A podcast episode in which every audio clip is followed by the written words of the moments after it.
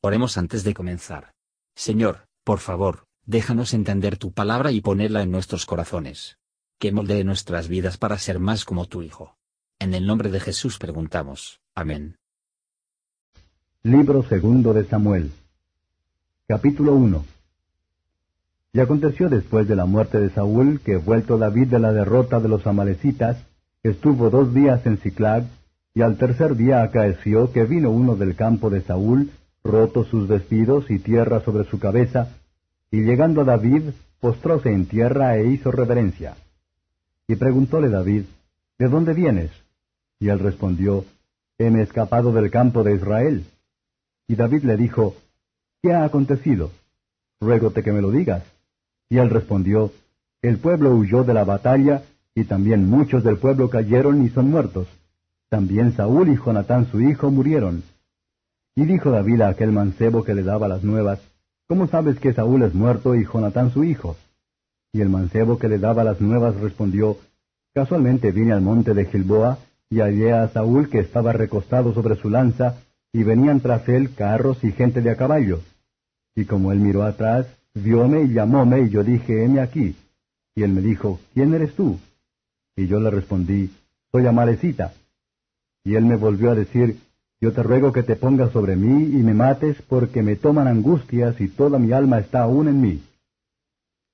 Yo entonces púseme sobre él y matélo, porque sabía que no podía vivir después de su caída.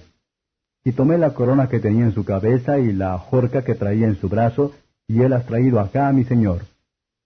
Entonces David, trabando de sus vestidos, rompiólos, y lo mismo hicieron los hombres que estaban con él.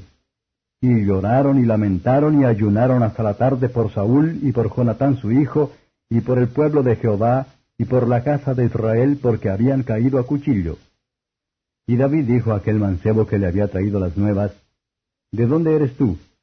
Y él respondió, Yo soy hijo de un extranjero, Amalecita. Y díjole David, ¿Cómo no tuviste temor de extender tu mano para matar al ungido de Jehová?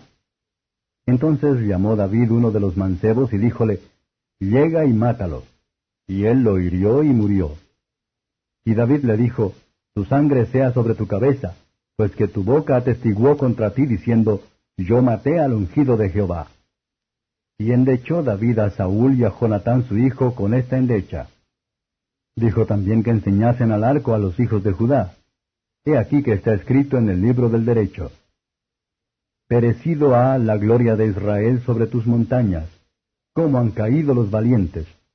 No lo denunciéis en Gad, no deis las nuevas en las plazas de Ascalón, porque no se alegren las hijas de los filisteos, porque no salten de gozo las hijas de los incircuncisos. Montes de Gilboa, ni rocío ni lluvia caiga sobre vosotros, ni seáis tierras de ofrendas, porque allí fue desechado el escudo de los valientes, el escudo de Saúl, como si no hubiera sido ungido con aceite. Sin sangre de muertos, sin grosura de valientes, el arco de Jonatán nunca volvió, ni la espada de Saúl se tornó vacía. Saúl y Jonatán, amados y queridos en su vida, en su muerte tampoco fueron apartados, más ligeros que águilas, más fuertes que leones. Hijas de Israel, llorad sobre Saúl, que os vestía de escarlata en regocijos, que adornaba vuestras ropas con ornamentos de oro. Cómo han caído los valientes en medio de la batalla, Jonatán, muerto en tus alturas. Angustia tengo por ti, hermano mío, Jonatán, que me fuiste muy dulce. Más maravilloso me fue tu amor que el amor de las mujeres. Cómo han caído los valientes y perecieron las armas de guerra. Comentario de Matthew Henry II Samuel capítulo 1. El libro de Segundo Samuel es la historia del reinado del rey David. Relata sus victorias, el crecimiento de la prosperidad de Israel y su reforma del estado de religión. Con estos hechos se registran los graves pecados que cometió, y los problemas familiares y públicos con que fue castigado.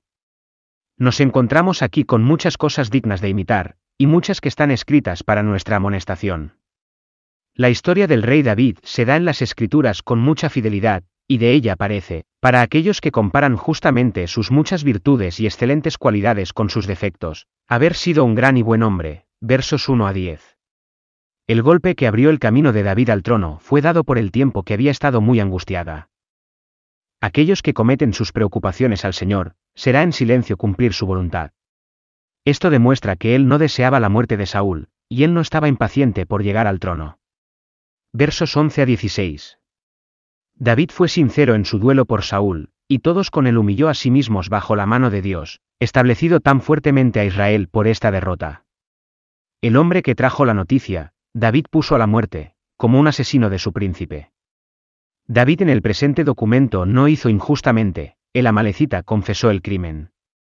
Si él hizo lo que le dijo, que él merecía la muerte por traición, y su mentira de David, si es que se tratara de una mentira, demostrado, ya que tarde o temprano ese pecado probará.